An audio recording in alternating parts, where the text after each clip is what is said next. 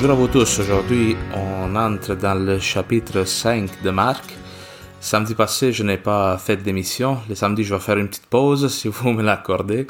Mais je pense que ça tombait bien parce que le texte de l'évangile de samedi et celui d'aujourd'hui sont strictement liés. Alors, on va un peu les reprendre ensemble. Aujourd'hui, on se concentre surtout sur Marc 5, des versets 1 à 20, mais on va commencer, euh, disons, notre commentaire au chapitre 4 à partir du verset 35. Mais pour, l'instant, on lit l'évangile d'aujourd'hui. Ils arrivèrent sur l'autre rive de la mer au pays des Géraséniens, et aussitôt que Jésus débarqué, vint à sa rencontre des tombeaux un homme possédé d'un esprit impur. Il avait sa demeure dans les tombes et personne ne pouvait plus le lier, même avec des chaînes. Car souvent on l'avait lié avec des entraves et avec des chaînes, mais il avait rompu les chaînes et brisé les entraves, et personne ne pouvait, ne parvenait à le dompter. Et sans cesse, nuit et jour, il était dans les tombes et dans les montagnes, poussant des cris et se tailladant avec des pierres. Voyant Jésus de loin, il accourut, se prosterna devant lui, et cria d'une voix forte, Que me veux-tu, Jésus, fils du Dieu très haut? Je t'adjure par Dieu, ne me tourmente pas. Il lui disait en effet, Sors de cet homme, esprit impur. Et il l'interrogeait, Quel est ton nom? Il dit, Légion est mon nom, car nous sommes beaucoup. Et il le suppliait instamment de ne pas les expulser hors du pays. Or il y avait là sur la montagne un grand troupeau de porcs en train de paître. Et les esprits impurs supplièrent Jésus en disant, Envoie-nous vers les porcs, que nous y entrions et il le leur permit. Sortant alors, les esprits impurs entrèrent dans les ports, et le troupeau se précipita du haut de l'escarpement dans la mer, au nombre d'environ deux mille, et ils se noyaient dans la mer. Leurs gardiens prirent la fuite et rapportèrent la nouvelle à la ville et dans les fermes, et les gens vinrent pour voir qu'est-ce qui s'était passé. Ils arrivent auprès de Jésus et ils voient le démoniaque assis, vêtu et dans son bon sens, lui qui avait eu la légion, et ils furent pris de peur. Les témoins leur racontèrent comment cela s'était passé pour le posséder et ce qui était arrivé au port. Alors ils se mirent à prier Jésus de s'éloigner de leur territoire. Comme il montait dans la barque, l'homme qui avait été possédé le priait pour rester en sa compagnie. Il ne le lui accorda pas, mais il lui dit, Va chez toi, auprès des tiens, et rapporte-leur tout ce que le Seigneur a fait pour toi dans sa miséricorde. Il s'en alla donc et se mit à proclamer dans la décapole tout ce que Jésus avait fait pour lui, et tout le monde était dans l'étonnement. Acclamons la parole de Dieu, louange à toi Seigneur Jésus. Alors, on a écouté ce texte il y a des images très fortes, hein. ça peut faire peur un peu, voir ce possédé qui se coupe avec des pierres, qui crie, des euh, cochons qui se suicident dans la mer, ça peut sembler un peu troublant, mais ce texte, il est d'une très grande profondeur. Il y a des images euh, qui rappellent aussi l'Ancien Testament, alors ça vaut la peine qu'on s'y arrête peut-être un petit peu plus longuement aujourd'hui. Et euh, comme je disais, il faut la Bible, hein, nous on est habitué à la couper avec des versets, des chapitres, mais il est toujours bon quand on lit un texte biblique de lire avant et après, parce que souvent l'évangile qu'on proclame est mis en contexte dans les versets qui précèdent ou qui suivent. Ça nous aide à comprendre un peu qu'est-ce que Jésus est en train de faire dans cette euh, péricope, dans cette phase, disons, de sa vie. Alors justement, euh, si on regarde au chapitre 4, on a vu Jésus dans les derniers jours qui est en Galilée, donc euh, sur le côté, sur la côte euh, ouest du lac de Galilée, dans des territoires qu'il connaît, non? la zone de Capharnaüm, de Nazareth, etc., ce qui était un peu son milieu de vie dans lequel il a exercé la majorité de sa mission. Au verset 35, euh, Jésus dit à ses disciples, passons sur l'autre rive. Jésus va donc s'embarquer hein, et passer de la côte ouest du lac de Galilée à la côte est. Et ça, ce n'est pas un détail euh, qui est sans valeur, parce que qu'est-ce qu'il y avait sur la côte est du lac de Galilée? C'était le territoire qu'on appelle de la Décapole. C'était un ensemble de dix villes mises en place par l'Empire romain pour stabiliser la région. Euh, le Moyen-Orient à l'époque de Jésus-Christ comme aujourd'hui, c'était une région qui militairement était très instable. Il y avait des incursions de, souvent à l'époque de Jésus de la des peuples, d'un peuple qui s'appelle les Parthes, hein, qui menaçait les frontières orientales de l'Empire romain. Et aussi, le peuple juif a toujours été un peuple euh, rebelle à l'autorité romaine. Il y a eu plusieurs guerres juives, justement, qui sont commentées dès que l'on a beaucoup de sources historiques. Alors, euh, Rome va euh, stationner une légion, hein, la légion dixième, euh, Fratensis, qu'on appelle en particulier, dans le territoire de la Décapole, hein, pour euh, s'assurer le contrôle militaire et, et de société aussi dans cette région. Alors cela anticipe un peu aussi ce qui va s'en venir tantôt dans le texte. Pourquoi ce euh, possédé dit qu'il est possédé par une légion? Mais Jésus, donc, il quitte un milieu qui lui est familier, hein, un milieu religieux, la terre d'Israël, pour aller dans une zone païenne. Hein. Ces dix villes, c'est dix villes de culture grecque, euh, des villes euh, modernes, dans lesquelles un juif de l'époque de Jésus n'avait pas vraiment droit à, à habiter. Euh, c'était c'était un, un, milieu vraiment qui n'avait aucun lien culturel et religieux, je dirais, avec euh, la terre d'Israël. Jésus donc il passe à l'autre rive. Ça c'est une image pour dire qu'il passe à l'évangélisation. Jésus s'ouvre à l'évangélisation à gentes, aux gentils, aux lointains. Hein. Nous, souvent aussi, en église, des fois, on utilise cette expression-là, passons à l'autre rive. Et ça, c'est un passage que nous devons vivre. Nous n'avons plus le choix en tant qu'église catholique aujourd'hui que d'aller vers le monde. Aller vers le monde, porter cette bonne nouvelle du Christ ressuscité. Hein, Jésus, il va vivre cette traversée et c'est une traversée que nous vivons aussi en tant qu'Église aujourd'hui. Quitter un milieu qui est confortable, que nous, que nous connaissons, hein, les milieux peut-être paroissiaux, la, la pastorale que nous sommes aussi habitués à faire pour euh, rejoindre les gens là où ils sont, des fois dans leur éloignement de par rapport à tout ce qui est chrétien, par rapport à tout ce qui peut être euh, même comme valeur chrétienne, etc. Jésus, il s'ouvre à l'évangélisation du monde entier dans ce texte. Et qu'est-ce qui se passe? Pendant qu'il traverse là qu'il y a une tempête qui se déchaîne et euh, les disciples, donc les apôtres, ils vont un peu paniquer en voyant la barque qui commence déjà à couler. Jésus, lui, il se réveille et qu'est-ce qu'il dit au verset 39 Silence, tais-toi. Il crie au vent et à la mer qui sont comme ces forces opposées qui essayent de bloquer Jésus d'aller vers l'évangélisation. Nous aussi, quand on commence à annoncer la parole de Dieu hein, avec franchise, avec vérité, très souvent, ça arrive qu'on rencontre des obstacles, des persécutions. Il y a comme des forces adverses qui essaient de nous décourager de continuer, de continuer notre œuvre apostolique, non? D'annoncer la parole de Dieu. Et c'est ce qui se passe avec Jésus. Mais Jésus, il va répondre, tais-toi. Il utilise cette même expression que nous avons vue dans l'évangile d'hier. On a vu hier dans le chapitre 1 de Marc, Jésus rentre dans la synagogue de Capharnaüm.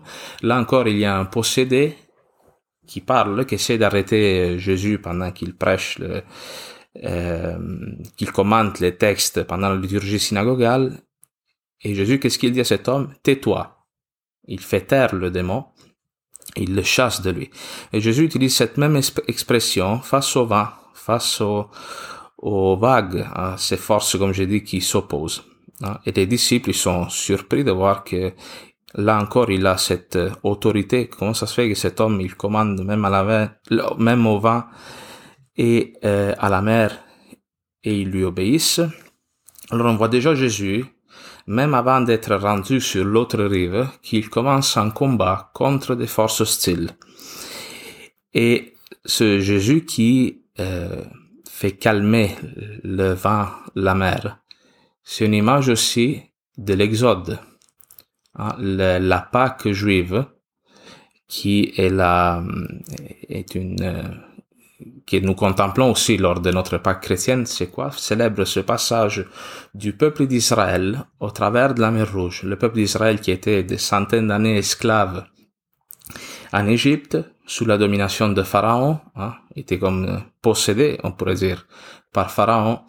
Il va être libéré par toutes sortes de prodiges que Moïse va faire au nom de Dieu, mais le plus grand, c'est la mer Rouge. À un moment donné, le peuple d'Israël sort d'Égypte, le pharaon le poursuit avec l'armée, il se retrouve devant la mer, alors ils sont bloqués par la mer en avant, par le pharaon avec son armée en arrière. Et qu'est-ce que Dieu va faire? Il dit à Moïse, étends le bâton, la mer s'ouvre, et le peuple d'Israël, donc, il trouve un passage au travers de la mer. C'est ce que Jésus-Christ fait ici. Jésus-Christ, il traverse là en, en, créant un chemin au travers des vagues, au travers des vents contraires. Alors ça c'est un premier rappel donc de, de, de l'Exode. Jésus arrive sur l'autre rive, dans le pays des Géraséniens, donc dans ce contexte païen, grec, de la Décapole, et euh, tout de suite il y a un homme, hein, on dit que qu'on avait essayé de lier avec des entrailles, avec des chaînes, mais les avait rompues, qu'il arrive vers lui en criant. Et dans ce texte du chapitre 5, on met beaucoup l'insistance sur l'impureté, L'impureté, on l'a dit, hein, ce n'est pas, c'est, tout ce qui nous sépare, tout ce qui séparait euh, les personnes à l'époque de Jésus du culte, qui les, les rendait comme euh, impropres au culte, au fait d'avoir une relation d'amitié, de proximité avec Dieu. Hein, on dit que cet homme, il vivait dans les tombes. Alors, il faut savoir que à l'époque de Jésus, marcher sur une tombe ou vivre dans une tombe, c'était euh, quelque chose qui te rendait impur. On parle dans ce texte des cochons. Les cochons, c'était euh, un animal impur. Les juifs, jusqu'à aujourd'hui, n'ont pas droit à manger les cochons. Euh, on est dans la décapole, donc comme on l'a déjà dit, un territoire qui était interdit au peuple d'Israël. Non? Cet homme, il est nu. Euh, alors la nudité, c'est une image aussi qui évoque le péché. Adam et Ève, quand ils ils euh, mangent non le fruit de l'arbre de la vie, le fruit interdit. On dit qu'ils découvrirent qu'ils étaient nus, ils ont honte. Cet homme il a totalement perdu euh, sa dignité. Hein. En plus, on dit qu'il se coupe, qu'il s'étaille, donc il verse le sang. Ça, c'est euh, une image qui est peut-être très forte. Je ne sais pas si nous, on a cette capacité à se revoir dans cet homme, mais ça, c'est vraiment ce que le péché fait avec nous. Au moment donné, il nous, euh, nous enlève notre dignité. Il nous blesse, il nous fait du mal. Moi, euh, je le dis déjà dans d'autres émissions, mais je continue de le répéter parce que c'est, très important. Quand l'Église parle de péché, hein, il nous invite à nous en sortir par la proximité avec Dieu, hein, par le sacrement du pardon. C'est surtout parce que les péchés nous blessent, créent des blessures dans notre âme qui des fois sont longue à réparer, et des fois on doit traîner toute notre vie. Hein. Cet homme-là, désormais, il n'est plus en possession de soi. Je ne sais pas si vous connaissez des personnes qui, à un moment donné, se sont tellement enfoncées loin dans du péché, qui sont totalement esclaves de, toutes sortes de dépendances. Mais nous, peut-être, même si nous ne sommes pas esclaves de dépendance, il peut y avoir en nous toutes sortes de blessures aussi du passé euh, dépenser. Cet homme, hein, il, euh, il méprise son corps hein, en se blessant, en se tailladant. Peut-être que nous aussi, on a des, des idées sur notre corps, on se méprise, on ne s'aime pas, on ne s'accepte pas physiquement, on a plein de névroses, non? Des fois, notre âme peut rassembler aussi à cette mer agitée qu'on a lu tantôt, non? Au vent, euh, on est mené à gauche, à droite par toutes sortes de pensées négatives. Hein. Et Jésus, il dit, tais-toi à la mer, et il fait aussi taire cet homme.